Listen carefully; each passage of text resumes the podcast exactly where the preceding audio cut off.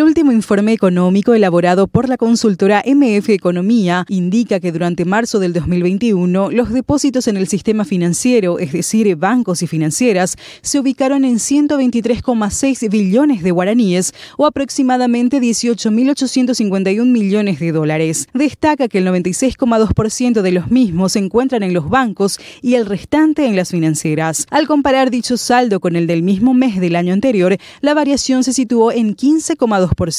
Por su parte, el crédito neto de previsiones del sistema financiero mostró un incremento interanual de 8,8% para ubicarse en 104,7 billones de guaraníes o aproximadamente 15.967 millones de dólares. En términos reales, el aumento interanual en los préstamos netos fue de 6,3%. En lo que concierne a la morosidad promedio del sistema financiero, esta se incrementó levemente con respecto al mes de diciembre para finalizar en 2,8%. No obstante, se ubicó por debajo de la registrada en marzo del 2020, que fue de 3,2%.